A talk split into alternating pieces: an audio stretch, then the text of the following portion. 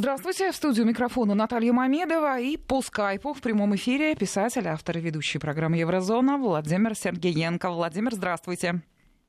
Здравствуйте, Наталья. Здравствуйте, дорогие радиослушатели. Ну вот я лично рада вас слышать. Давно не вела эфир вашей программы. Помню, были времена, когда мы говорили в еврозоне про события разные. Выборы, политические состязания, экономические вещи. Про мигрантов было интересно. А вот теперь мы следим только за одной темой. Пандемия коронавируса. И вот вы знаете, на фоне относительно спокойной, управляемой ситуации с распространением COVID-19 в России, европейская картина, ну, просто ужасна. И людей жаль до слез. Когда появляются появляются свежие медицинские данные из Италии, а сегодня, и это новый антирекорд, вдумайтесь, 969 смертей за, за сутки. Ну, просто поднимается волна вот сочувствия. Во-первых. А во-вторых, растет уверенность, у меня уж точно, что такая огромная беда вот не пройдет бесследно. Когда эпидемия закончится, мы будем свидетелями больших перемен в устройстве общеевропейской жизни. Можете упрекнуть меня в наивности. Начинайте. Ну, давайте я начну с того, что я тоже рад вас слышать. Давно мы не были в одном эфире. Видите, вот получается теперь...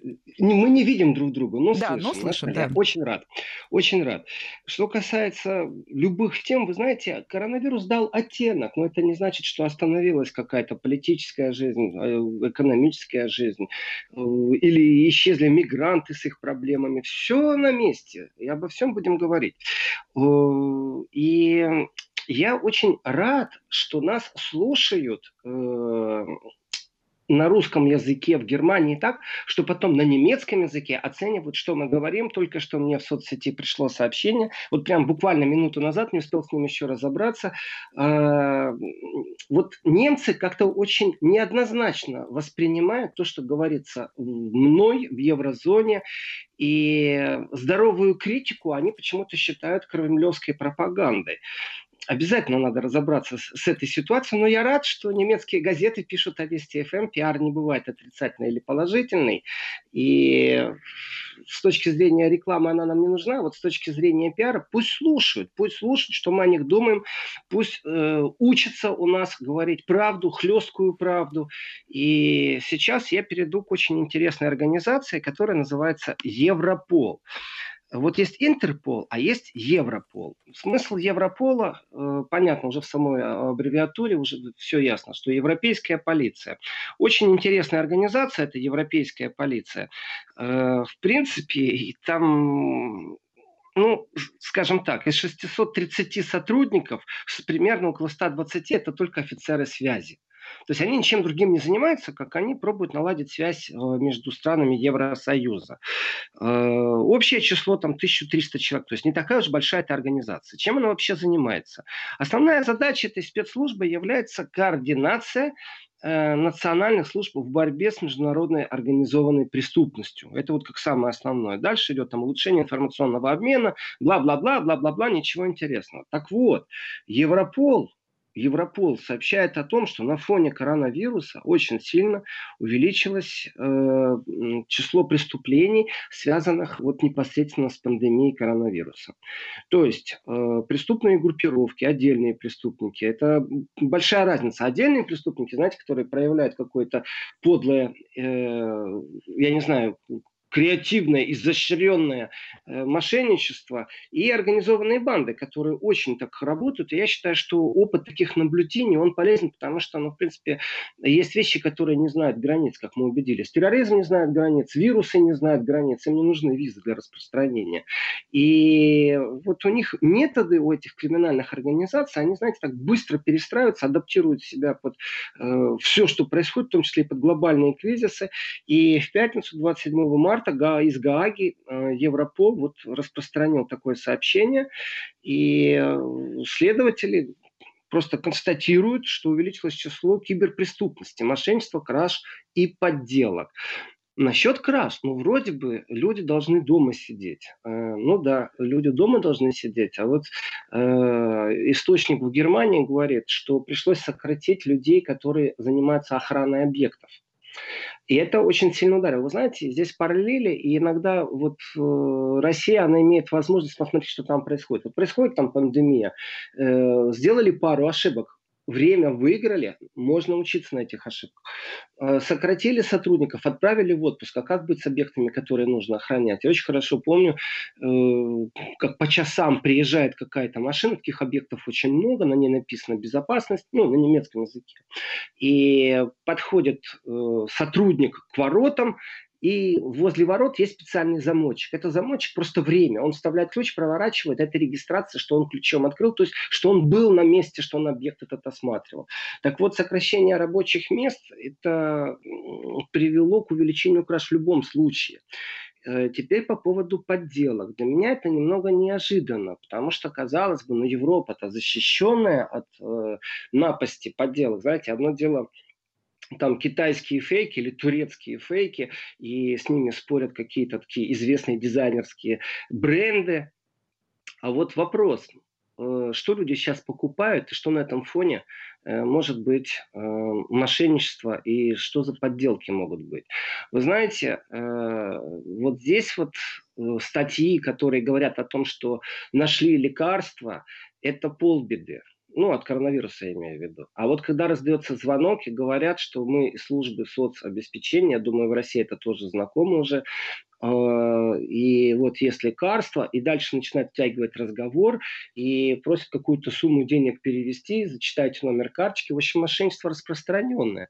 И ну, вот спрашивается, вот как быть с этими людьми, не которые панику сеют, знаете, там глупости там по WhatsApp или по мессенджеру какому-то другому пересылают э, со словами, что вот у меня э, там родственник, брат родной вернулся со смены, только что э, непосредственно приближенный там э, к Министерству здравоохранения, и там дальше какая-то ерунда. Нет, а вот представьте себе, когда человек действительно верит и за соломинку хватается, и особенно незащищенные люди кто? Это те, кто не дружит с интернетом в сегодняшнее время. Это значит те люди, которые в возрасте, как правило, потому что молодежь что дружишь с интернетом, вот как с ними быть?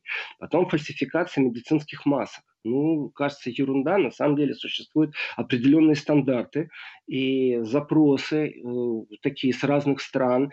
Борьба идет за каждую маску, скажем так, за каждую упаковку. Не просто так страны ограничили свое присутствие на рынке, закрыли границы. И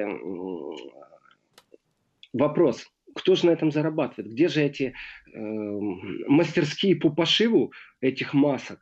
И вот сама нехватка этих медицинских масок там, для персонала или же для народа, который бросился скупать то туалетную бумагу, то еще что-то, то эти средства для дезинфекции. Э, вот э, как быть с теми людьми, которые в данный момент занимаются фальсификацией? Ну, то есть оно не а есть ответы-то, Владимир, вот а правда, где, где шьют эти маски? Кто вообще бенефициар-то? Э, значит, смотрите, если бы у меня были ответы, то ответы, наверное, были бы у Европола. Пока Европол нам сообщает, что, например, было изъято 34 тысячи поддельных хирургических масок.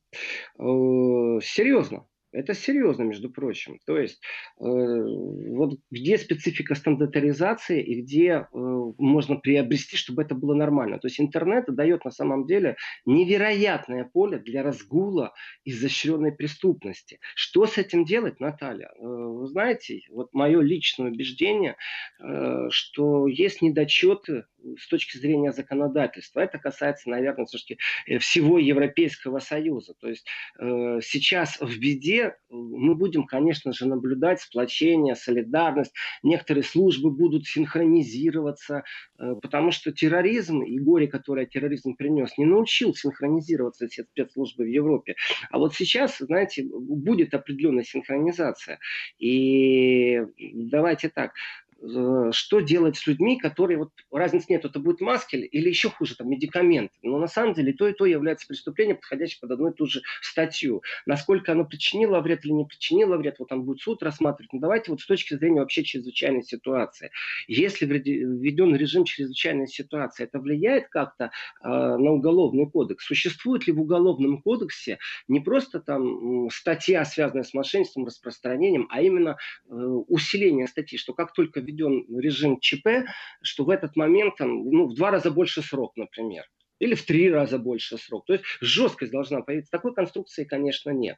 И дело даже не в бюрократии, а дело, конечно, все-таки в, в неготовности. То есть не предполагали определенных вещей. Хотя, хотя, по поводу не предполагали. Э, значит, 2012 э, год, декабрь, опубликован документ э, в январе 2013 года. Э, его можно найти в системе документов э, в Бундестаге, то есть я серьезно отношусь к таким вещам. И там это научный труд, какие вызовы и с чем нужно считаться в случае, там, если, например, вода выйдет из берегов и будет затопление. И в том числе стоит сценарий, и написано, что вот мутирующий вирус, слово коронавирус тоже присутствует, то есть не все так просто.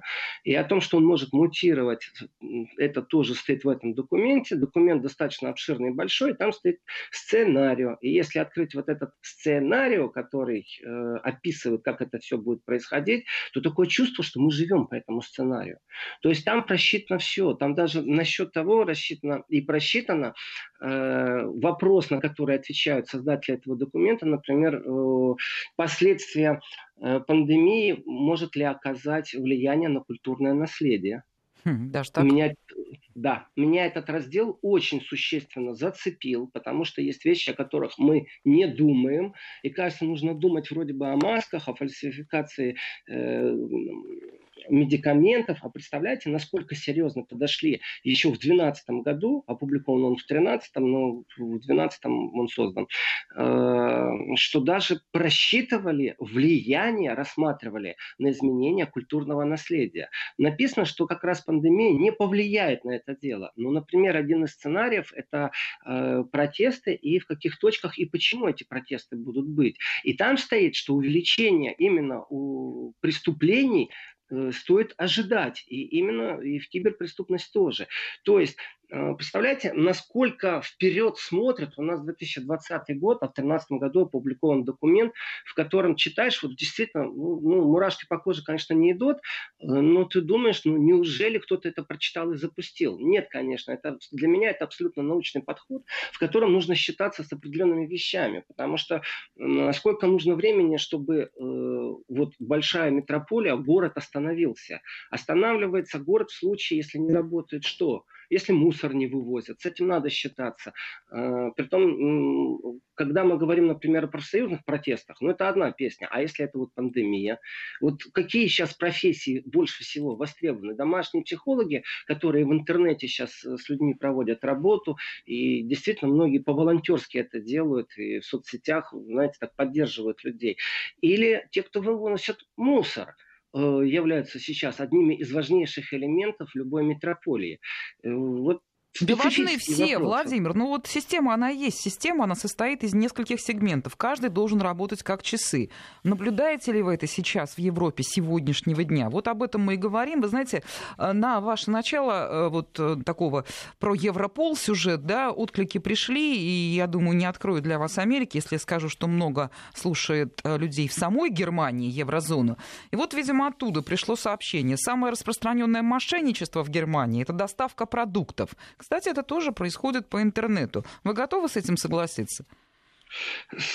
Смотрите, я вижу, Наталья, у меня тоже включена система, меня подключили на удаленке к системе, э, я тоже вижу это сообщение. У меня просьба, друзья, дорогие радиослушатели, и недруги тоже, вы подписывайтесь, чтобы к вам можно было обращаться. Вот я понимаю, Поддерживаю, да, вашу просьбу, да, общаемся так общаемся из Германии, э, доставка продуктов. Э, вот, кстати, по поводу доставки продуктов.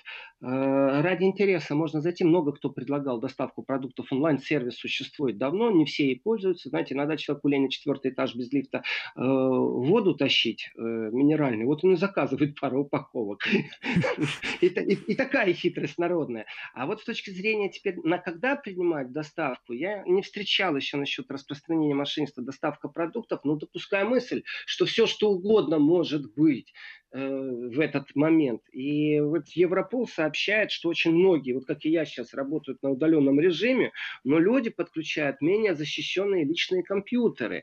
И они эти компьютеры подключают к сетям фирм и организаций. А вот здесь уже начинается совсем другая вещь. Вы знаете, а ведь это же правда. Ведь организации действительно платят деньги и защищают свою киберсеть. А домашний компьютер мы экономим на самом деле на антивирусах, на системах защиты. И ту бесплатно ставим, ту пользуемся какой-то системной, которая установлена.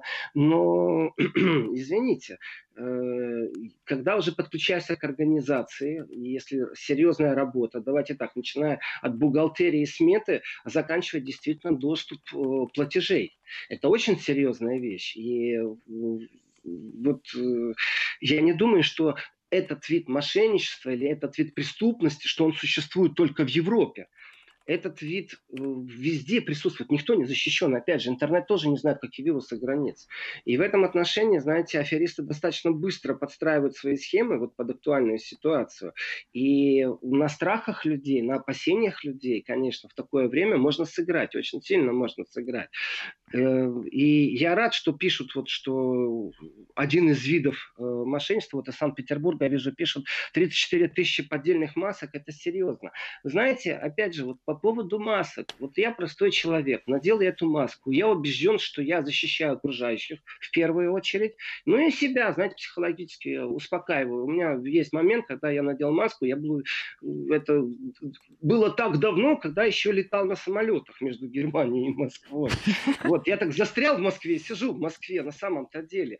И вот сына спрашиваю в Германии, а как ты дома сидишь или все-таки гуляешь? Он говорит, ну я дома сижу, солнце, там погода хорошая. А друзья присылают фотографии, люди без масок на улице, прям я знаю эти улочки берлинские, где люди толпами гуляли. Кстати, уважаемые подслушиватели из этих э, европейских СМИ, которые э, скажут, что опять это фейки, у нас все задокументировано, даже мнение этих людей. Я теперь, э, вы знаете, дую не на холодное, а в связи с тем, что инфоборьба участилась, я обязательно об этом поговорю поподробнее.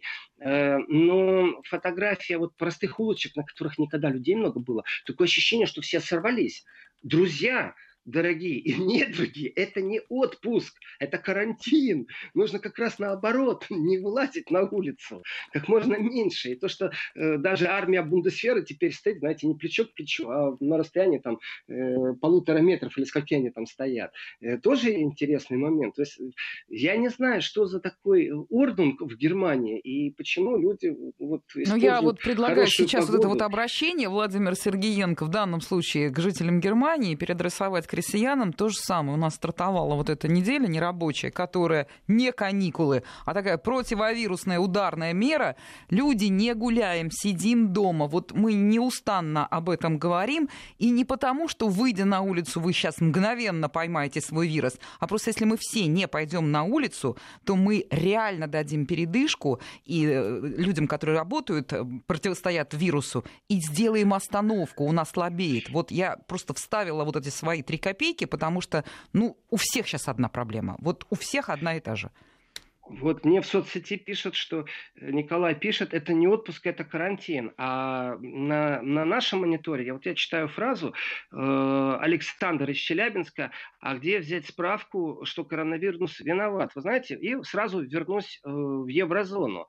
А вот представьте себе, что в Германии уже зарегистрировано 360 тысяч заявлений на экстренную финансовую помощь. А это э, много Я... или мало, Владимир, по германским меркам? А по германским меркам, давайте так, существует вот то, что нам говорят, эффект бутылки. То есть в горлышку нужно подойти спокойно, а не создавать пробку, вот как на дорогах, когда машины пробки создают. Э, надо спокойно, тогда всех там помощь будет касаться. Так вот, с точки зрения 360 тысяч заявлений, я не верю, что существует такое количество бюрократических сил э, в Германии, которые могли бы это очень быстро обработать. И здесь тоже, знаете, это не совет, а это осознание проблемы. А где же взять взять сотрудник, э, сотрудника образованного, умеющего и имеющего доступ к системе, там сидит он дома или не сидит он дома, но чтобы обработать заявление просто. Это бюрократическая работа, это бюрократизм. Вот где взять этих бюрократов? Вот на них всегда ругаются, ругаются, что все там долго, длинно, но они привыкли к размеренной жизни. Вот как сейчас это все будет? Конечно, это новые вызова. Еще и люди тоже на удаленке работают. Вот как в этой ситуации быть? Это тяжелый вопрос. И давайте так, вот существует понятие серая экономика. Я это сейчас Александру отвечаю из Челябинска. И понятие серая экономика, это не всегда связано с мигрантами, которые трудятся на низовых профессиях, где руками работают на там строители, уборщики. Но на самом деле это тоже огромная ниша людей. И представьте себе, очень многие застряли в Европе, в той же Польше застряли многие. Разговоры там Украина ведет с Польшей и ведет, они договорятся. Но они договорятся о том, что эти люди попадут домой. Дома стены лечат, хорошая поговорка. А на самом-то деле в каждой стране стены-то лечат по-разному. Мы это видим, как по-разному происходит э, развитие вот этого сюжета печального, связанного с пандемией в Италии, как это, например, проходит в Германии. Но это два разных сценария. То есть ощущение такое, я не стесняюсь этого сказать, что Германия-то на основании этого документа подготовилась-то получше. И Германия-то одна из первых стран, которая сказала «не-не», не вывозим мы ничего, не те же маски, э, не перчатки резиновые, которые нужны э, тем же а врачам. А что жители Германии поддержали, не вывозим, оставляем себе, или возмутились? Почему не помогаете Италии, она просто умирает? Э, значит, по поводу жителей. Я, к сожалению, не нашел опроса, то есть очень многие такие СМИ, немецкие, швейцарские, австрийские, ну, немецкоговорящие аудитория, они делают опросы. И ты читаешь какую-то новость, у тебя посередине текста есть возможность сразу и проголосовать. Притом не надо там регистрироваться, ничего. И делают политические такие барометры прям, политические опросы. И вбросы и все, что хочешь. Вот я не нашел, как жители отнеслись, потому что никто не опрашивал их. Но вы знаете, вот по поводу э, 360 заявлений на экстренную финпомощь, вот почему я говорю о сером э, виде экономики. Э, те люди, которые работали официально и платили налоги, они сто процентов могут рассчитывать, и Меркель об этом говорила, есть там определенное понятие, э, в котором государство перенимает на себя какое-то там 60% процентов от зарплаты, но при этом будут э, платиться дальше взносы в социальную кассу, в пенсионную кассу, э, страхование медицинское будет оставлено. То есть государство в этом отношении выделило уже 138,5 э, миллионов евро на эти цели. Но давайте так, еще раз, это те, кто платил налоги. И как-то не печально существуют люди, которые не платили налоги, конечно же. Существует гонорарное отчисление. По этим людям конечно же, удар больше всего придется.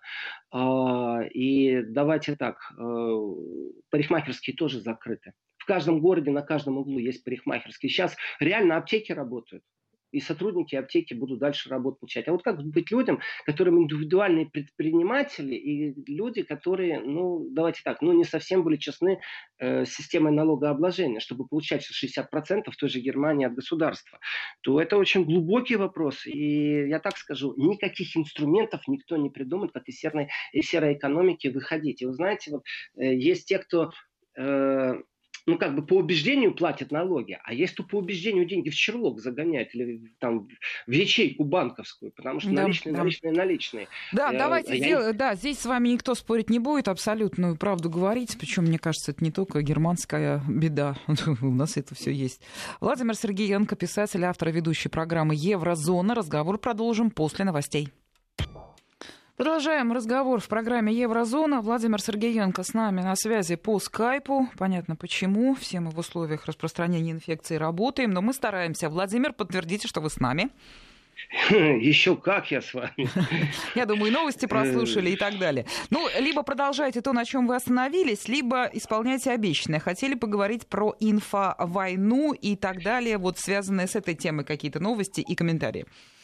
Э, и про инфовойну обязательно поговорим. И, в принципе, давайте так, по поводу финансовых пакетов помощи, э, ну, вот как можно сравнить страны Евросоюза и как все это будет развиваться? Вот насколько человеческий фактор может срабатывать э, с точки зрения страха, переживания за будущего? Я сейчас говорю о Европе. Смотрите, и итальянский долг он безумен, можно сказать, там больше двух триллионов евро. Цифра триллионы звучит редко.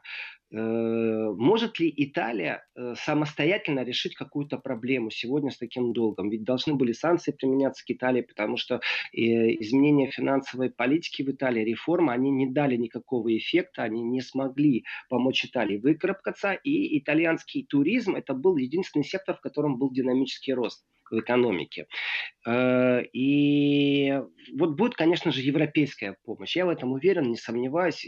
А вот с точки зрения, когда не европейская, а национальная помощь, вот тут нужно обращаться к цифрам, потому что есть общенациональные программы поддержки микропредприятий и самозанятых людей. И в Германии, например, э, Бундестаг и Бундесрат. Бундесрат это ну, реже произносится, чем Бундестаг. Бундестаг парламент. Бундесрат можно сравнить как Советом Федерации. Э, вот они уже одобрили пакет в 50 миллиардов евро. Эти деньги будут взяты из э, государственного бюджета из дополнительного в 156 миллиардов евро. То есть цифры достаточно серьезные. То, что не будет хватать, Германия возьмет в долг. Притом, как она возьмет в долг? Вот здесь сразу очень простой ответ на этот вопрос.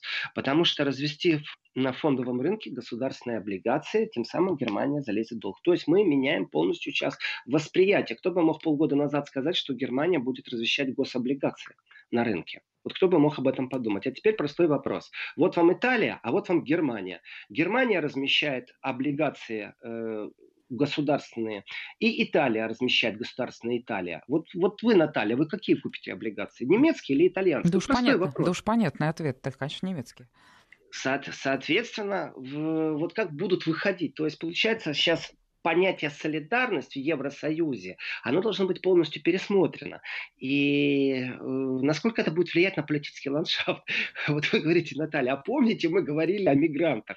Да? да никто не говорит сейчас о мигрантах, сейчас нужно говорить о других вещах. Вот с точки зрения солидарности, вот среднестатистический немец, э, представим себе, что будут облигации не германские, госдолг, э, государственные облигации, а представим себе, что, например, евросоюзовские. Ну, например, они спрячут там как-то обязательства Евросоюза, увеличат взносы в систему Евросоюза. И вот простой немец, задумавшись, и какую он облигацию купит? Вы говорите, понятно, немецкую, при том, что вы не немец.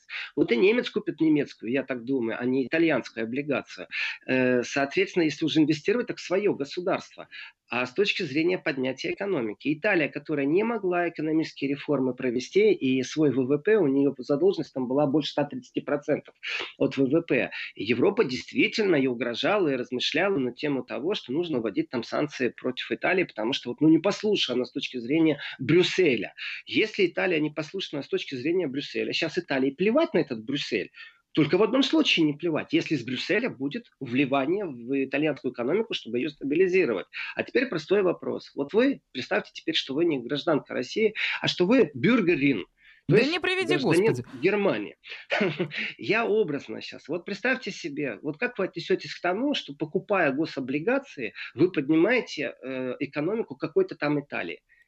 Вам это нужно? Вы сейчас будете думать о солидарности или все-таки о восстановлении своего национального благополучия в первую очередь? Это очень важный вопрос. Это провокационный вопрос. Но если вспомнить, что все мы люди, и речь не, не о той ситуации, которая была, помните, в Греции. Я тогда поддерживала европейцев, немцев, в том числе вот чисто эмоционально, которые говорили, что мы должны их кормить лентяев, да? А вот э, там умирают люди в большом количестве, они все в панике.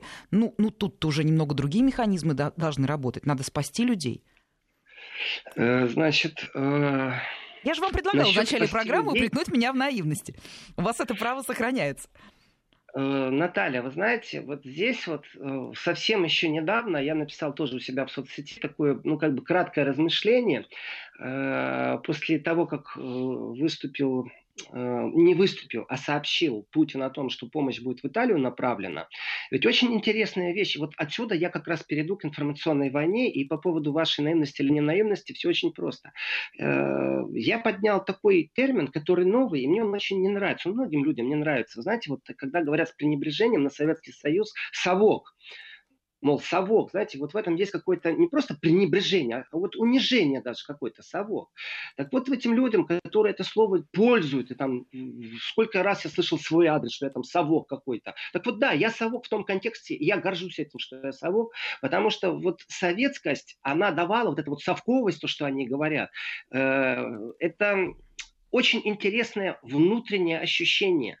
Э, понятие, что ты дурак, если ты бесплатно помог старушке, э, то это понятие, которое нам было принесено, все-таки в Советском Союзе воспитывали по-другому. Да, при всех недочетах, при всех свободах, несвободах, при спорах об экономике, можно говорить о чем угодно, но было вот это внутреннее чувство, которое э, многими просто хотело, я так скажу, целенаправленно, многими пропагандистскими источниками, которые работают на русском языке.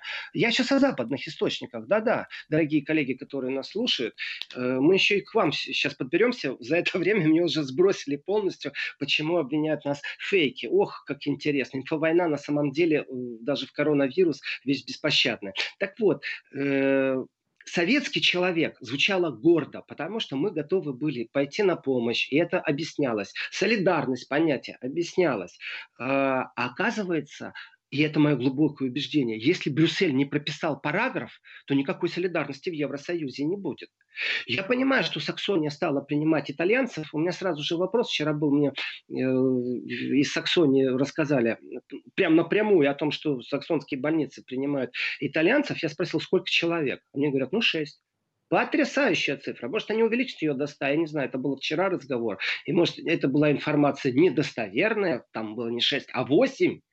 Спасать ли это Италию? Или все-таки в Италию нужно послать кого-то? Так вот, во мне включилась гордость. Вы знаете, гордость, что вот Россия послала. Послала помощь в страну НАТО.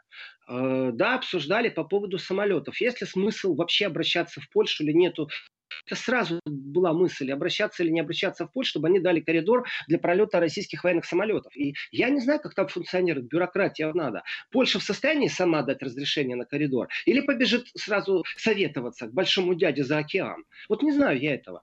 И, может быть, нету смысла даже вообще вступать в бюрократические разговоры и облететь эту Польшу. Ну, то есть, почему нет? Не знаю. Как проще и как легче. Это военные решали, они летели в Италию. И вот летели в Италию. И первая весточка из Италии Италии пришла, что 80% немецкая газета написала, э, что 80% того, что Россия послала, это не нужно. Мне пишут люди из Германии, что, слушай, а что это действительно пиар такой для Кремля, для Москвы? Я говорю, нет, не действительно в этом вопросе, чтобы ответить, то нужно разбираться. Для этого нужно обратиться к источникам. Я не хочу слышать анонимного какого-то офицера, который рассказывает через немецкую прессу как источник. Он анонимный, его не называют. Хорошо, по правилам так разрешено, когда есть источник, его не назвать. Но он говорит о том, что вот их приземлили в одном аэропорту, а не в другом. Могли поближе приземлить. Но вот в том аэропорту у итальянцев стояло специальное оборудование, чтобы досмотреть российский груз на предмет шпионажа. Допускаю мысль, что он частично может быть прав. Допускаю мысль, что это фейк. Я не знаю правды. И как страна НАТО должна относиться к тому, что приезжают военные из России. Действительно, может, нужно осторожность включать и говорить, ну, мало ли, что там русские привезут. Сейчас действительно поставят какое-то оборудование, и там насквозь просмотрят и не только все зубы, но и сердце, и печень каждого итальянца, и, и самое современное э, какое-то вооружение. Я этого не знаю. Но когда в информационной войне начинают рассуждать на тему того, что русские поставили, что, мол, это ничего не нужно, э, и это большая достаточно статья, то я думаю, господи, ну вот что же вы за люди такие? Ну беда уже пришла. Ну разберитесь с этим вопросом. Поговорите с теми, кто на месте в Италии э, обратился, например, с помощью, за помощью. И почему эта помощь так выглядит? Допускали ли итальянские врачи ошибку, э, принимая всех подряд с температурой и в коридоре складывая людей штабелями? Ну места в больнице не хватает.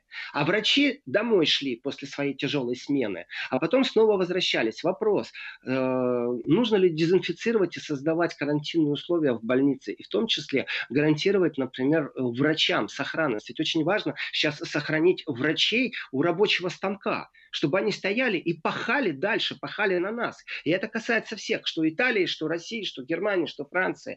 Э, почему такой хаос был в Италии? Почему такая страшная э, квота смертей? Почему вот по процентности Германия имеет совсем другое отношение?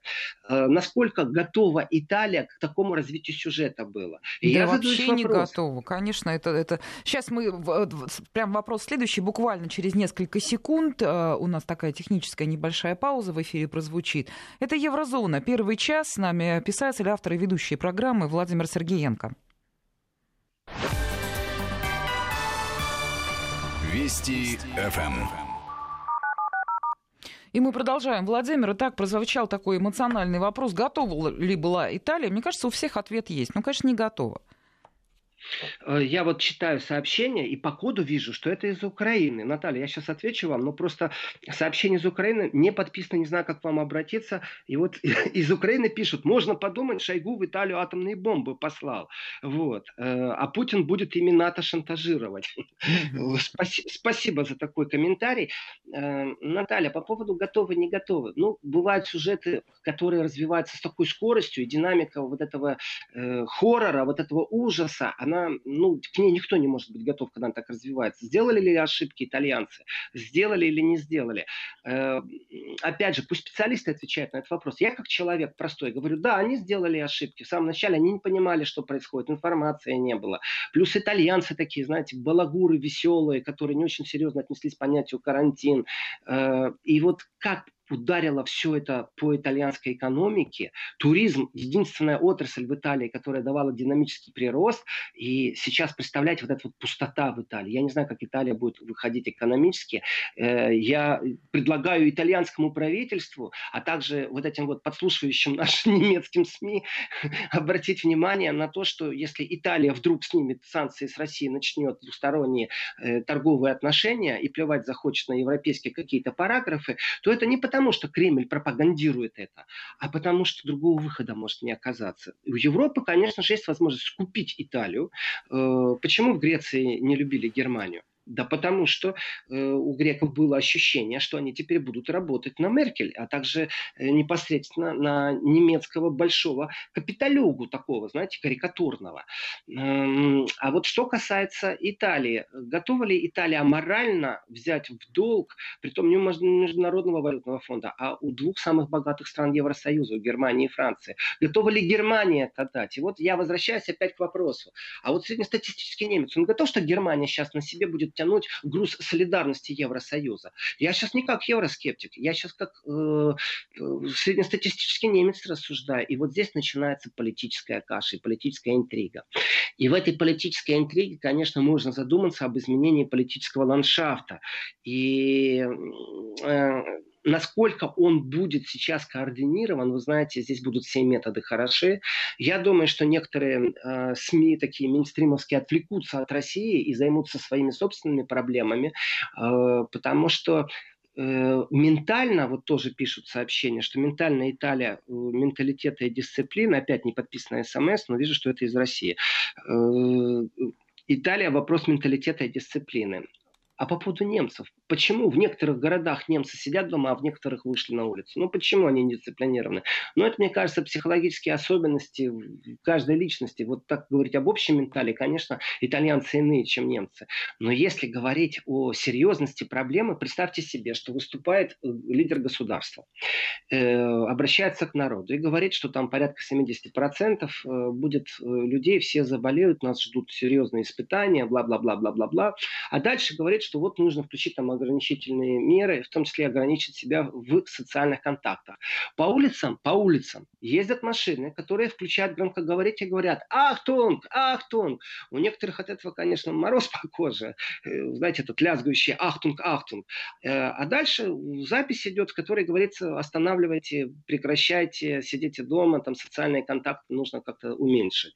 И вот лидер государства обратился к народу. У вас громкоговорители ездят по улице, говорят, что нужно социальные контакты сократить, сидите дома дома.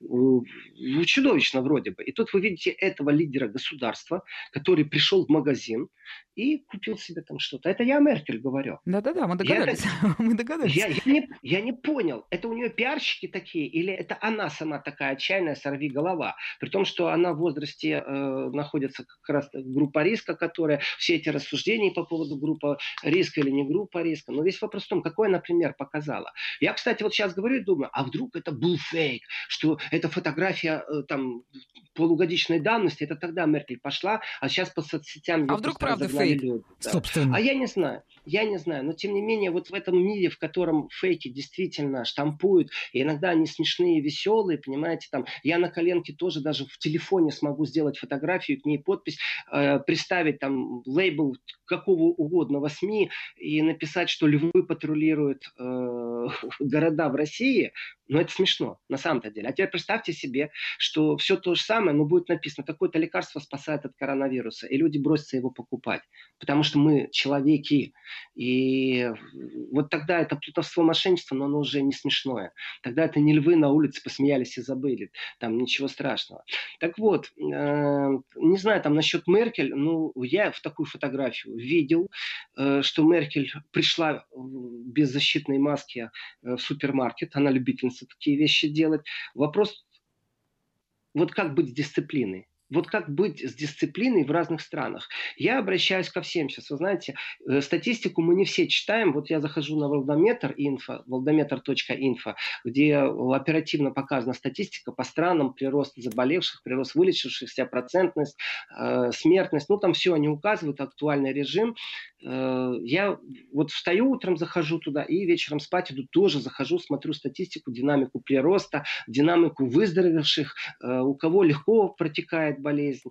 Эм, вот в момент, когда очень много фейков, кому обращаться действительно за разъяснением, кому верить. И вот здесь, конечно же, я считаю, что ну, молодцы. Здесь я сравниваю Россию. Начала ли Россия раньше или Европа раньше? Сейчас сравнивая, я скажу так, а какая разница, кто раньше начал? Действительно, нужно вести объяснительную работу насчет того, что э, социальные контакты, притом мне непонятно, какая разница между социальными контактами и не социальными контактами. Мне кажется, если уж сокращать, так любые контакты сокращать, э, не только социальные. Вот. И вот в борьбе с коронавирусом, знаете, когда э, одна газета пишет, что да, русские там это э, пиар устроили, на самом деле помощи от них нету. Э, вот у меня вопрос к тем журналистам. Вот коллеги ли они мне? Ну да, коллеги. Да, они мне коллеги. Э, зачем они это сделали? Вот я задаюсь вопросом. Зачем немцы потом перепечатывали? Зачем? Э, ведь ситуация разворачивалась очень просто. Э, в WhatsApp-группе европейских парламентариев, которые друг друга знают по парламентской ассамблее Совета Европы, через ПАСЕ, было обращение итальянского депутата с том, что где можно за помощью обратиться. Немецкие депутаты тоже используют свои возможности. Произошло тоже обращение. Они по своим парламентским каналам э, говорили. И вы знаете, когда вот я прошлую программу вел и говорю, что даже я в эфире сказал, что очень тяжело, потому что те фотографии, те видео, которые прислали из Италии, ну, смотреть их без содрогания невозможно. И разницы нету, как так произошло. То есть парламентарии снизу начали это движение. Где-то напрямую разговаривал э, премьер-министр Италии с Путиным. Я не знаю механизмов, которым, коридоры, по которым этим шло. Э, но я знаю точно, что вот приехала помощь. Ну оцените вы ее. Ну, по-настоящему, зачем же вы начинаете вот действительно какую-то рознь такую противную вбивать людям в голову? И даже люди, которые трезво мыслят, вдруг начинают задуматься, а что там делают э, биохимические войска, что там делает э, административные ресурсы. Вот по источникам, как написали итальянцы, как там немцы написали, э, что, мол, туда приехали э, настоящие там э, большие офицеры, у меня простой вопрос к итальянцам и к тем, кто это писал. А скажите, пожалуйста, а у вас как с администри... администрированием, как у вас вообще с полевой работой? Нужен ли вам системный подход в том хаосе, который вот, ну, таким трагическим цифрам привел. Нужно ли дезинфицировать места, в которых э, заселять людей? Это очень важный момент. Тех же медицинских сотрудников или создавать новые места для карантина. Э, все-таки пандемия разворачивается чудовищно, лекарства все еще нет, которые можно засыпать, э, как в одном фильме голливудском э, говорится, а можно там, этот сюжет же тоже проигран в фильме одном голливудском, название сейчас не помню, но тоже там развитие, как ВОЗ все это сообщает, и вопрос один из возовцев спрашивает э, другого, а можно ли, например, э, дать э, водоснабжение, чтобы весь город сразу вылечить? Ну, то есть нормальный вопрос, человеческий. Ну, да, да, да. Вот и фейк сразу. А вертолет будет лететь, разбрасывать порошок, надо выйти в 11 вечера, открыть рот, тебя посыпать порошком, ты выздоровеешься. Ну, прекрасно, чудесно. Ну, вот действительно, как бороться с этими всеми фейками? Только расширением реальной правдивой информации. Притом ее должно быть много. И я рад, что у меня несколько почтовых ящиков. Один на ru.ru, другой на .com, третий на .de. Ну, в зависимости от работы, чтобы я понимал, там это работа с издательством, э, здесь э, информационная, здесь э, полиция проводит сопровождения. И э, заходишь на любой из почтовых ящиков, есть такое окошко по поводу э, свежей информации, куда можно перейти и прочитать что-то, э, развитие событий, э, перешли уже к исследованию или перенесли, опережают ли сейчас французы, что у них что-то появилось новое, э, перешли ли к испытаниям. И это такие новости, знаете, как вот с фронта, как с линии фронта идут. Э, повестка. Э, наши войска перешли в наступление. Вот французы начали испытания. Ура! Понимаете? И у меня ощущение было, ура! Наши помогают итальянцам. Понимаете? Вот гордость за наших. Что такое понятие наши для меня? Наши, когда футбол играют, это наши. Когда-то давно наша Украина играла, тоже было наши играли в футбол. Понимаете? Белорусы в хоккей играют плохо, но это же наши все-таки болеешь там э, за наших. А вот наши поехали в Италию помогать. Вот гордость за наших. А они берут, понимаете, вот это вот дерьмо на вентилятор бросают. И этот вентилятор пробуют направить там через Германию в Россию. Вопрос, зачем вы это делаете? Ну неужели вы, если даже со скептицизмом подходите, ну действительно рассмотрите в эту конспирологию. Может действительно Шойгу послал туда не атомные бомбы, а шпионское оборудование. Перепроверьте, пожалуйста. Но спросите у специалистов, зачем же вы свои больные мысли э, пробуете найти источник, который вам их там подтверждает, и потом расшариваете их. Ну, от слова шарить это тоже. Да, я думаю, вас прекрасно поняли. Владимир, давайте мы остановимся. Мы не прощаемся. Еврозона э, в эфире и в следующем часе. Вы э, видите отклики. Вот там пришла просьба. Мне тоже интересно, будет ли с вашей стороны комментарий по поводу Швеции, которая сейчас не сильно-то вообще защищается от коронавируса. Она решила, ну, пустить все на самотек. Я, конечно, утрирую, но вы поняли, о чем разговор. Возможно, в следующем часе мы услышим ваш комментарий. Владимир Сергеенко, Еврозона. Новости и продолжим разговор.